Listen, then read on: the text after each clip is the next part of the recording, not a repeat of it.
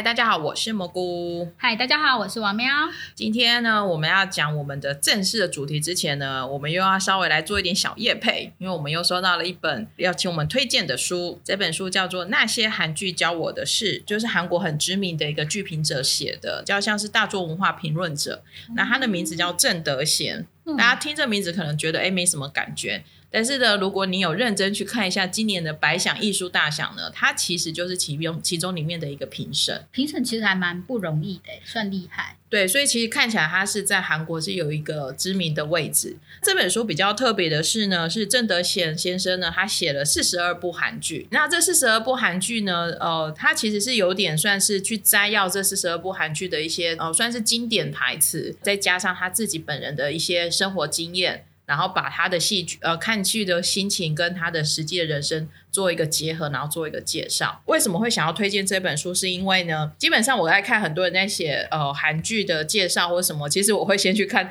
他的韩剧清单跟我合不合。哦，对，因为有的人介绍的韩剧就是跟我是不同世界的、不同宇宙的，我就会觉得没关系。这个可能就是各有各的，呃，有人爱青菜，有人爱萝卜这样子。但是郑德贤他里面推荐的戏呢，其实大部分我觉得都还不错。呃，他有很通俗的《爱的迫降》没有啦，或者是说呢，他也有在。推荐一些就是呃我们呃自己看了也很喜欢的，像《浪漫的体质》，或者是说像《我的大叔》等等的。那甚至呃像《卫生》《阳光先生》，其实呃看他的目录里面所推荐的书呢，你就会觉得说哦，他真的是还蛮呃看的很广。就是不会像我就很偏，其实像我会越来越偏食，那他是真的就看的还蛮广的。这评审评审要做的事情就是不论什么剧 他都要看。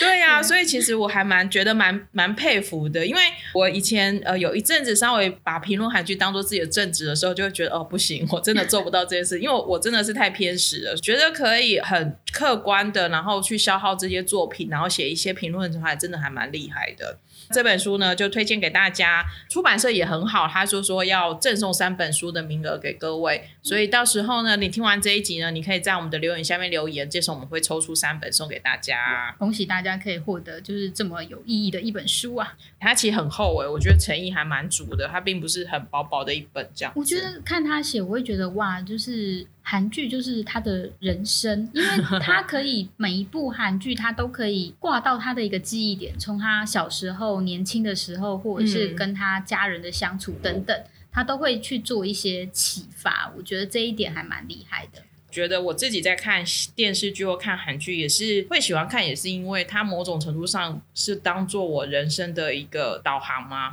哦，就是看的这些呃里面的男主角、女主角或者是配角们，然后甚至是呃他们写的这些家庭啊，或者是人生的故事、爱情的故事、工作的故事。其实某种程度上都会让自己有一个想要前往的方向，或者是不想要前往的方向。哦，对，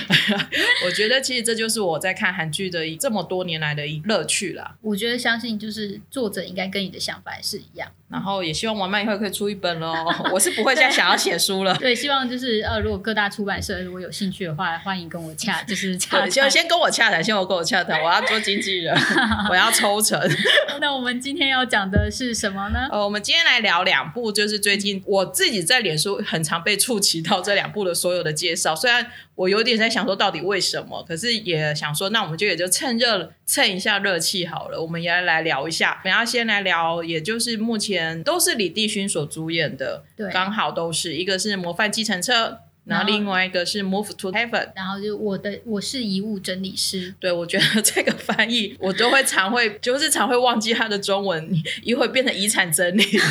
一会变成是遗物整理。遗产整理应该是律师在做事情，结果没想到他他全名竟然叫我是遗物整理师。其实李帝勋算是呃台湾大众们比较熟悉的一个韩国演员，因为他的那个信号非常的有名，就是那一部也是以嗯他算是韩剧。就出名在台湾比较，我觉得算是因为信号，其实信号跟秘密秘密森林，我觉得都是在 Netflix 早期才刚开始进韩剧的时候，很多人其实根本不是韩剧挂，然后订阅了 Netflix，然后被 Netflix 一直狂推，然后去看的，所以其实信号可能对很多人来讲，maybe 是他第一部韩剧。或者是他第一次了解，原来韩剧可以不是只是拍一些婆妈，所以我觉得信号也奠定了就是大家对韩剧的一个新的印象，再加上他是算是里面的小鲜肉嘛，小鲜肉担当，所以应该很多人是对他印象会很深刻的。信号，我觉得到现在还是蛮推荐大家，就是就是会去看的一部戏呢。我相信大家对于赵正勇印象比 李立勋还要大，因为嗯，就是大赵正勇大叔就是在里面的演技真的非常令人动容。基本上信号应该是帮助大家开始认识韩国戏剧的第一个很重要里程碑。我觉得李帝勋他后来的接的戏路也也还蛮广的啦。那我们今天的重点其实是强调是在于是他最近的这两部新戏《模范计程车》，我是撑到，因为因为我们今天录音的时间，其实我还没办法看十五十六集，大概已经抱持着一种反正。就撑完吧，我就撑完最后这两集吧。我这样我的韩剧 list 上面就可以一步完结了。那《模范计程车》其实它也是漫画改编的，哦，对，最近非常非常多漫画改编的韩剧我，觉得跟日剧也越来越像了，就大家开始狂找各种题材吧。对我自己并没有很喜欢这个现象，呃，但是这种就是呃需要另外再花时间再讲这件事情。对对对但是总而言之，它是一部韩剧，就是一部韩国漫画改编的。就跟驱魔面馆也很像、啊，嗯对，对都是漫画改编的。《模范计程车》其实讲述的其实就是一个呃，有点像是他也是想要以恶制恶，以暴制暴，就是他想要去惩罚那些在法律上面或者是在各种原因之下没有办法被惩惩处的这些坏人们。他的过程呢，其实我觉得前面几集是还蛮好看的，就是如果你有开下来看的话，有我有看，然后但是我是弃剧的人，蘑菇撑下来当我弃剧了。为什么你弃剧呢？我觉得首先我会讲的比较严肃啦，因为第一个我觉得以恶制恶，以暴制暴，其实它是一个非常微妙的东西。嗯，就是当你没有用法律，就是一个明确的规范去确去确定这个人是好或坏的时候，那就变成说你用以恶制恶或以暴制暴，变成是你心中的那个价值观，就是那个主角到底觉得怎么样去惩罚一个人才可以。达到他的痛快感，比方说，他就把那些坏人们，就是当他们出狱的时候，他就把他抓回来，然后就把他关到地牢里，就是让他们嗯永远都就是没办法出来，就是等于无期徒刑的那种感觉。但是我不知道为什么看，我会觉得这是一个没有爽快感的事情。不好意思，要稍微跟文森卓比一下，因为其实会觉得同样都是这种报私仇，用就是这种方式来做，可是模范计程车确实没有那个痛快感跟爽快感。我觉得我们可以聊一下为什么我们会觉得没有痛快感跟爽快感。我自己会觉得是因为他在他在处理这些的时候呢，他并没有把我觉得电视剧某种程度上还是要带着一点客观的立场，就是正反两面都要演。但是我觉得模范计程车它单纯就只是哦，我爽快的付完仇，可是他并没有把付完仇之后，我觉得那一种这么做会有什么不好，或是什么好的地方把它演出来。刚刚说是很爽快的付完仇，但是我觉得那可能是主角自己觉得很爽快的哦，自以为是的爽快的对，付完但是，对，但是我觉得观众们好像没有感受到那是一种爽快的付完仇。我觉得只有在那个霸凌事件的时候，学校嗯霸凌事件的时候，我觉得这个还蛮有创意的一个复仇方式。嗯嗯嗯，但是在其他其他地方的时候，我会只是觉得说，你只是觉得这样子比较好，但是、哦，所以我会觉得说，或许我们可以稍微再摘要一下，其实他的复仇有点像是以主角爽快式的复完仇，但是对整个事情的客观或者是并没有解决。或者是说他并没有协助去建立一个系统，或者是比方这么说好了，不得不因为最近播出的就是《纹身组》，我们知道把嗯纹身组拿出来比较，对，但是应该是说纹身组很明确的是，他就很明确的说出说，他们要复仇对象是法律是无法制裁的，嗯因为他有思考过说，法律没有办法制裁，就像巴别集团，你很难去就是真的去付出代价，或者是因为是一个集团，那可能法律有所缺失。但是在模范继承车里面，他是针对个人，就是那个连续杀人犯。但是连续杀人犯究竟他真的关在地牢一辈子，就是结束了吗？对，会就是会让人家觉得这是一可以思考的地方。自己在看也是会觉得有点可惜，是说其实文森佐里面是检察官都不是好人，可是其实，在计程车里面那个他是有好的检察官的，哦，对，所以你会觉得说，为什么他不能跟检察官好好的处理这携手合作，对处理这种坏人？嗯，这也是我另外一个，然后里面他的坏人也演的很很没有不得民心嘛，就是大母，就是那个哦，你说协助他们一起关人的那个黑道嘛？对对对对对，然后而且他最后还拿了他们去买卖器官，对啊，所以就会整个觉得就是整个是往非常更更失控的方向前进着。对，所以我觉得大家在处理以暴制暴，我相信大家会觉得说法律实在能做做到的事情实在太少了，所以大家也会很希望去看这些以暴制暴的题材。但是编剧跟导演在处理以暴制暴的时候，那到底要怎么去就是呃好好的去裁量这件事情的时候，我觉得大家要好好坐下来讨论，不然就会发现编剧跟导演不合 的情况，因为这确实是一个对他们后来中途又换编剧了，然对，因为真的是一个价值观的冲突吧。对对对对，而且看得出来，其实编导在处理这样的题材的时候，他的中心思想没有抓得很准。嗯，就是到底他们想要这群就是计程车团队到底是要在踩在怎样的位置，或者是踩在怎样的立场来处理这件事情，看得出来他们是摇摇晃晃的。就是这一集可能 maybe 是这样子，下一集又 maybe 又换成另外一个样子。正义的话题是呃，正义的题材是很好处理的，但是以恶制恶这个话题，请大家一定要就是小心的处理它。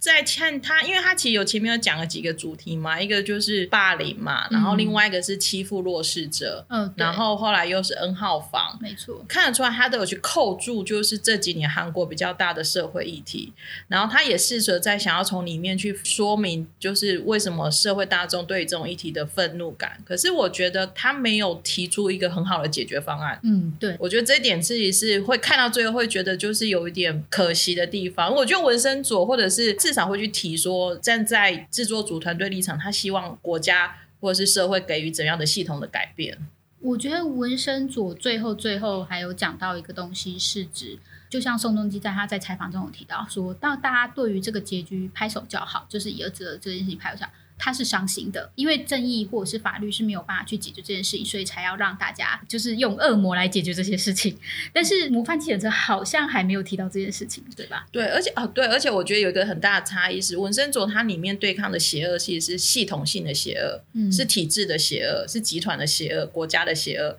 可是法计程车的邪恶，好真的好像就是很个人的的邪恶，就是我觉得，如果模范计程车可以把个人的邪恶变成一个社会的邪恶，嗯，我觉得会比较好。因为其实一个人的邪恶，并不会是因为他生来就是一个邪恶，那一定有很多社会原因，嗯呃，社会的声音。那我觉得，如果他可以把变成一个社会的邪恶，然后去改变一些社会的方向的话，我觉得会让大家更有共鸣。至少貌似，至少还是就是有也是国家的邪恶。对我觉得看戏有时候就是这样，就是看个人主观角度出发的戏剧，有时候很容易走偏，对，就是会很容易会觉得好像不太对劲。好，所以《模范计程车》呢，我们我个人觉得，第一个是剧本跟编呃导演跟编剧之间的这种关键话题没有抓得很很精准。第二个比较可惜的是，觉得他在一些很细节、很细节的处理，我我我就会觉得说，比如说像在武打动作片的细节。啊，对我们来说，重点还是在剧本上面，真的是影响我们看戏的的的差异比较大。这大概就是我们对于模范计程车的感想。可是它收视率还是很高哎、所以我也是觉得大家可能还是真的很喜欢看这种以恶制恶的的题材，那可能跟我一样想说啊，都撑过，都撑到最后了，不是把它撑完吧。没有，我没有撑完，所以我跑去看那个，就是我是遗物整理师。呃，《遗物整理》其实其实是 Netflix 的原创剧，它是一次上了十集。因为那时候我就看完，然后就觉得哎、欸还不错，然后想要写，但是他的反应有点出乎我的意料之外，因为他在我的文章里面，但是他应该是我最近最高最高一次的赞。对啊，还蛮厉害的。他有我，他有七，我有七千六百七十是赞，然后有七百五十三次分享。哦，代表你对也写的很好哦，拍手。倒也不是因为我写的很好，我觉得但是可能 Netflix 有下触及还是怎么样，这些都是脸书的魔法啦。就是我并没有觉得就是我写的特别的好，但是反而会让我去想说，哎，为什么大家对于这一篇文章的认同度会这么的高？就是我会觉得说，因为大家在讨论的时候会去。你一进去那个衣物，就是进去那个亡者，就是过世者的房间的时候，嗯。大家就去看说他到底有什么东西，有留下什么东西，你就会可能会环顾四周嘛，嗯看看窗啊，看看桌子啊，有然后看看墙壁、衣服或什么留什么东西。然后他们会拿着一个箱子，然后那个箱子大概就是三十五公分、二十五公分，然后高二十公分的箱子。其实它没有很大诶、它大概就是一个 A 三或 B 三大小的箱子而已。然后他们就开始挑选，可能衣服不用，嗯然后可能奖杯要、奖状要，或者是存折，哦，对，这些就是或者是职员证，每个人丢进去，就是或者是一件卫生卫生衣，他们每个人进去的原因都是有它的原因的。我觉得看完比较特别的是，他丢进那个箱子，大概都是这一个叫主人嘛，就是房间的这个故事的主角，他想要留给想要丢出呃留下来的心意，或者是他想要给出去的心意，我觉得他都会把它收纳在这个箱子里面。那个时候，我就会开始好奇说，大概是大家是怎么去筛选这样子的事情的。嗯哼，那我当然就会对于就是呃 Mood Haven，因为那是他们公司的名字嘛，嗯那他们嗯是由原本是一个父子在经营的，我就会想说他们到底去怎么去筛选这样的东西，我会觉得还蛮好奇的。然后再来就是会去带到每一个每一个主角的故事，嗯哼，那他就会比较有点像是呃韩嗯日剧或者是一些比较片段式，你可以一个一个故事去拆解，比让人比较好理解。就是这几年还蛮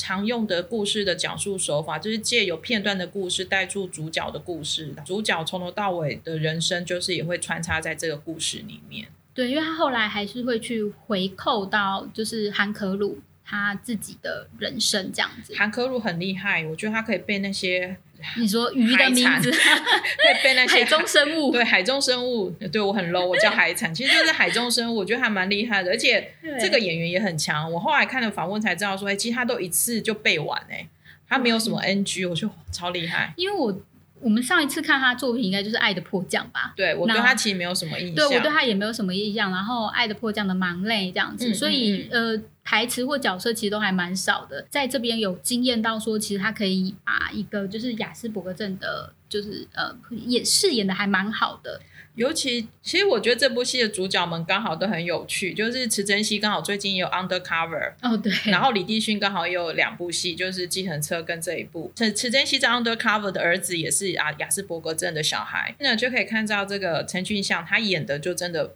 比较好，坦白说，对。然后陈俊香还蛮特别，其实他是有华裔血统的，他爸爸是马来西亚出生，对，所以他大家看他的英文的那个陈啊，嗯，他是姓陈，在韩文还是写汤汤。那其实其实如果大家很熟悉新加坡或马来西亚，其实他们的中文都是用台语或者是客家发音，所以一个胆，对啊，一姓胆。胆，对，所以我觉得还蛮特别的，就是他他的有些人会翻成汤或什么，不过他好像本人就是叫陈俊相，对，而且他厉害的是他才十七岁，就会觉得哇，这名字好台哦，很有熟悉感。哇，我觉得十七岁的演技这样真的很了不得。虽然说韩剧确实有非常多就是很韩剧厉害的，那个从五岁到啊，从三岁要讲从三岁到七十七岁都很会演。对，但是我觉得哇，十七岁就有这样的表现，我觉得就是接下来应该也是蛮蛮厉害的一个演员。他有新戏要上啊，有有，对我也蛮期待那一部的。嗯，对，所以我觉得他整体而言都还蛮完整的，因为我觉得他谈就像那个谈论到的话题是死亡嘛，我觉得他刚好是一个有时候会人家会去避讳的话题。嗯嗯，对，嗯然后像嗯他就是导演在采访的时候，他说他灵感来源就是那，就是有一本书叫《离开后留下的东西》，刚好就是作者是一个遗物整理师，嗯。然后他去整理一些东西，然后从这边有启发，因为其实像台湾其实也有，嗯。就是像有一个作者叫大师兄，那他一样也有，他当然也是在讲殡仪馆的故事，可能跟这边还是有略有不同，就是叫做你好，我是接体师，你好像也有这本有我有？看过这本书，对，它比较，可是台湾有时候在讲的会是比较处理肉体本身吗？哦，就是比较是处理呃这些医者呃亡者他们的怎么样最后走完这一里路的部分，但是好像稍微比较少去带掉去去整理嗯他遗留下来的物品。可能家人帮他整理掉了，不像他们这里是别人帮我也他们不晓得台湾有这个。个行业吗？我也搞不清楚。呃。其实台湾有整理师这个行业，有些人像我之前就有看到一个报道，那他是也有帮忙处理这件事情。哦，对，所以其呃，整理师可能有一般的整理师，然后可能也会去帮忙做一些遗物的整理这样子。那当然中间也有一些就是让人家觉得呃很感动或者是很想哭的一些故事。对我觉得这就变成说，大家去面对这个东西，到底会怎么用态度去迷，就是想法。我觉得可能是因为我们最近离死亡越来越近了，所以大家都会去想这样子的事情，然后会有很多的感触，因为。他在就是像呃这一本这这部剧里面，他也提到很多就是呃社会的议题。嗯，我觉得他也蛮厉害，是把每一个社会的议题都衔接的很好，像是一些就是失智老人的孤独史啊，或者是呃同志间之间的恋情，然后还有就是一对夫妻，那他们可能没有钱，然后又生病，那。也没有，因为他们可能没有小孩，所以也没有人要帮他处理后事。那他们接下来该怎么办？这些东西都会让人家想说：哇，就是如果我接下来也是一个人的时候，或者是我没有人来帮我处理这些事情的时候，我要怎么办？所以其实我有点想要学那个，就是哦，他这一季这一季故事 ending 就是。他先来预约，所以我想说，哎，其实如果有一天我知道我什么时候或者是哪个区间的时候，我或许也会去预约这样子的一个服务。我觉得我应该也会去预约，对，就是不要给自己的家人或者是朋友带来麻烦。对，因为像我们，我们都算是东西比较少的人，对，但是也会想说，哇，那我们接下来要留下什么东西，比较不会造成。整理者的困扰，这样子可能全部都都丢掉的，可能就会慢慢的什么都丢。不过我也想到，我妈也其实也常会这几年都会跟我说啊，如果她走了，什么东西在哪里，或者是她跟我说走了啊，这些东西就随便你丢，你看要怎么丢怎么丢。可是很奇怪，我跟他说我现在要丢，他又说不要，就是舍不得。就是我觉得这就是人矛盾的矛盾的心情这样子。呃，死亡是一种消失，嗯，某某种程度上是一种消失，所以他就也说。就是眼睛看不到它，就是不代表不存在，因为你还会有回忆。因为像是他的父，就是韩静优，就是那个池珍熙的角色，他其实一两集之后就过世了，嗯，然后留下了，所以他才会把那个就是李帝勋把他带进来，因为希望他可以帮忙照顾他的，就是韩可鲁这样子。他们就会想说，哇，那如果消失的时候，他们都算是突然间过世的。那过世的时候，突然间过世的时候，那些事情该怎么办？嗯，然后以及说，突然间有人过世是很难去相信这件事情的，他要怎么去接受这件事情？他们其实整整理完整理完别人的东西，其实韩可鲁最大的问题是他不愿意去接整理他爸爸的东西，他不想要去相信这样的事情，因为像他的房间，他就是不要他叔叔进去，因为他觉得我爸爸还在，最后再去处理就是父亲留下来的东西，我觉得。是回扣，就又把这件事情整个回扣进来了，就等于是有一个呃起承转合啦，最后又回到就是哦主角本身该去面对的事情，该去面对的议题，他去整理他父亲的房间，其实也等于就是他把他自己人生继续往前走了，应该会播第二季吧？对，因为后来有一个人来预约了，哦对，嗯。呃，我是觉得他比较特别的是在于是说，呃，韩克鲁他还很坚持说，他所收集的这些最后的箱子，他一定要亲手把它交出去，他一定要有人把这些箱子收下来。虽然是有一点呃很硬的坚持，对，因为我觉得这是那个雅斯伯格症会就是常见的情况。这样，那这些故事里面，你哪一个你觉得你印象最深刻呢？我觉得就是这些呃收拾这些遗物的主人公们。呃，我自己很印象比较深刻，就是那一对夫妻，然后他其实共同自杀，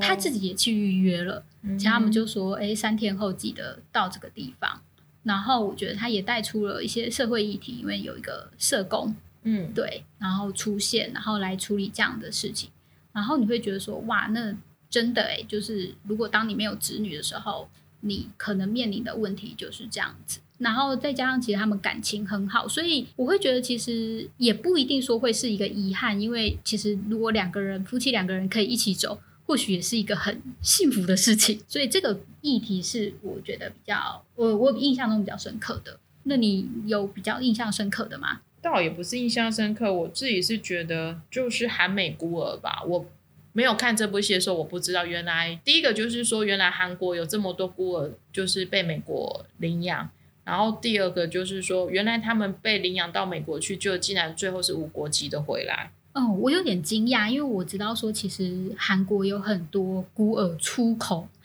但是我不知道说原来他们后来居然是无国籍，是这点我是还蛮惊讶的。另外一个比较不是跟故事有关，就是这里面有出现几个眼睛比较让我为之一亮的新的演员，比如说像同志情人死去那个医生，他其实是那个青春时代里面对对那个跟好朋友之一，就是那个摄影师，嗯，英文也超级好。哦，对呀，然后这个韩美孤儿饰演的演员英文也超级好，果然不愧是 Netflix，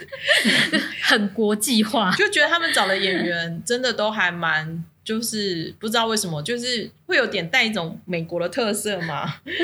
对，就是不是我们熟悉的那个脸。对啊，然后我又觉得还蛮厉害的。对，所以我觉得就是整体而言，它算是一个完成度很高的一部，就是韩剧，就是刚好又十集。一起上有没有？就是你在家，你可以一集接着一集看。其实这种这种长度跟这种内容比较像日剧的操作。嗯，所以呃，对我觉得算是。